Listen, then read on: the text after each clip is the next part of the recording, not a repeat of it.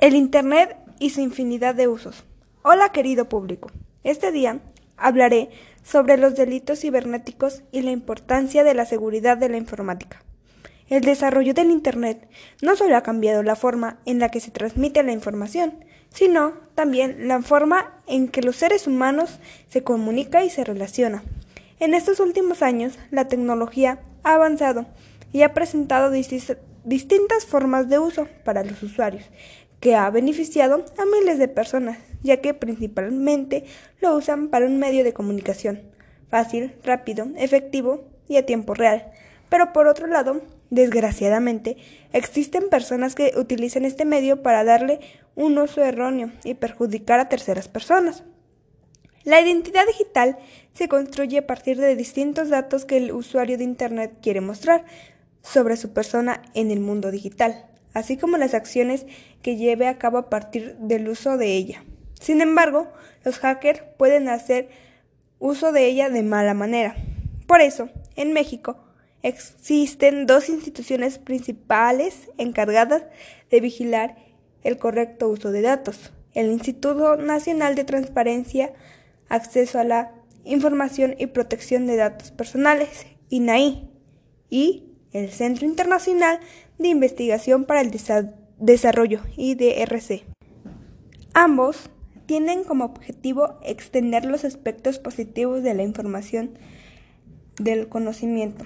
La, Ley Federal de Protección de Datos Personales en posesión de los particulares a aplicable a cualquier tratamiento de datos personales. También existe el derecho de arco, que permite el acceso, la, la certificación, la cancelación y la oposición a los datos personales. Como estos, existen muchos más derechos. Esta información la podemos encontrar en Internet, ya que así te darías cuenta de lo que se puede y lo que no se puede hacer. Los delitos cibernéticos o informáticos son aquellas acciones que se realizan a través de las nuevas tecnologías. También se consideran aquellos en los que las nuevas tecnologías intervienen como medio, objetivo o como bien jurídico protegido. Con ello, los criminales cometen delitos aprovechando el gran potencial de las TIC, superando barreras territoriales. Para poder crear sistemas de protección y seguridad informática, es muy importante conocer los delitos informáticos más comunes, ya sea a nivel personal, familiar o laboral. La importancia de ellos es prevenir víctimas. A continuación, te explicaré los ciberdelitos que se cometen más a menudo. Estafa. Este tipo cibernético se comete a través de robo de identidad. Los criminales utilizan técnicas como spam, web falsas o software ilegales para engañar a las víctimas y robarles las contraseñas o claves personales. De esta manera, acceden a la información confidencial.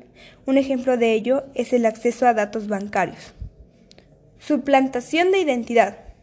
Relacionado con lo anterior, la suplantación de identidad sucede cuando la estafa tiene éxito y el criminal obtiene acceso a la información personal. Una vez obtenida, el criminal puede realizar compras, llegando a arruinar a la víctima o hacerse pasar por la persona a quien ha robado estos datos. Extorsión.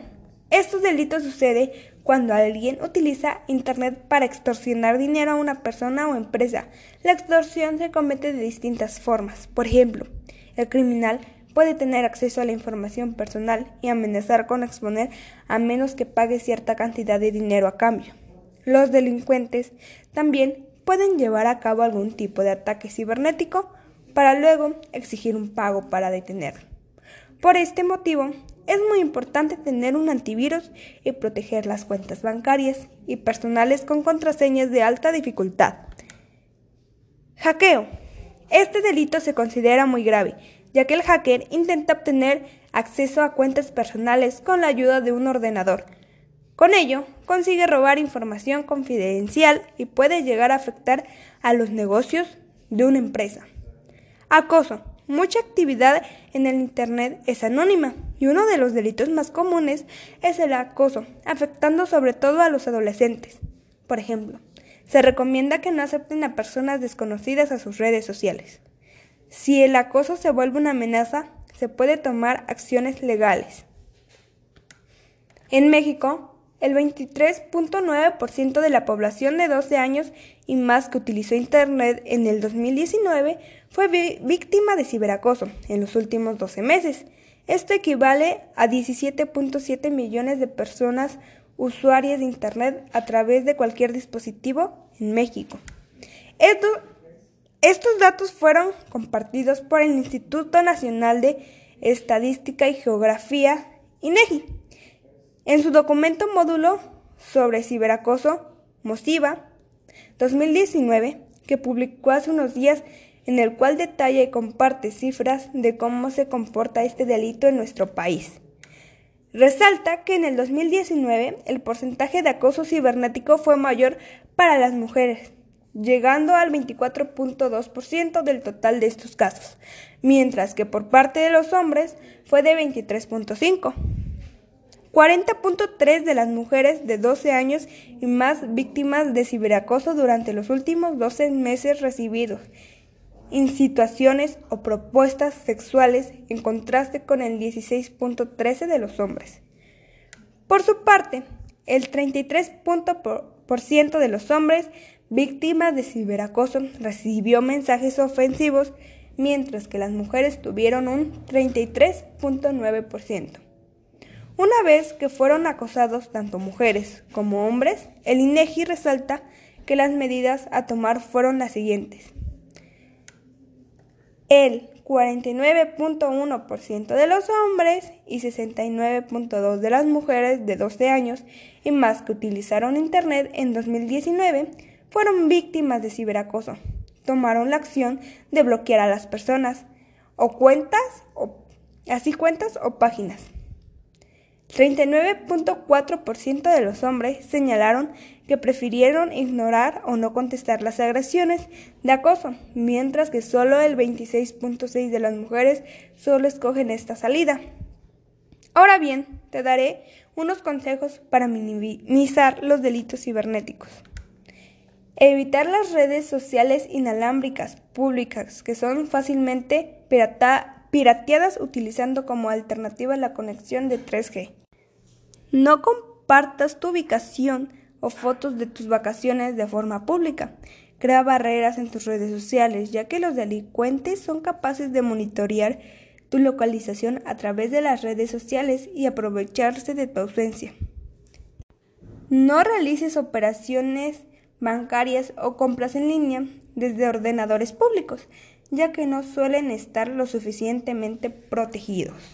Cierra las sesiones de los servicios a los que se haya accedido como usuario registrado. Habilitar conexiones Bluetooth, GPS o Wi-Fi solo cuando se necesiten. No dejes los dispositivos móviles solos o descuidados en sitios públicos. Ante todo, hay que tener sentido común, hay que ser conscientes y tomar medidas para saber proteger y no convertirse en el blanco fácil de delitos informáticos y de los ciberdelincuentes. Espero que esta información te haya servido de algo. Gracias por tu atención.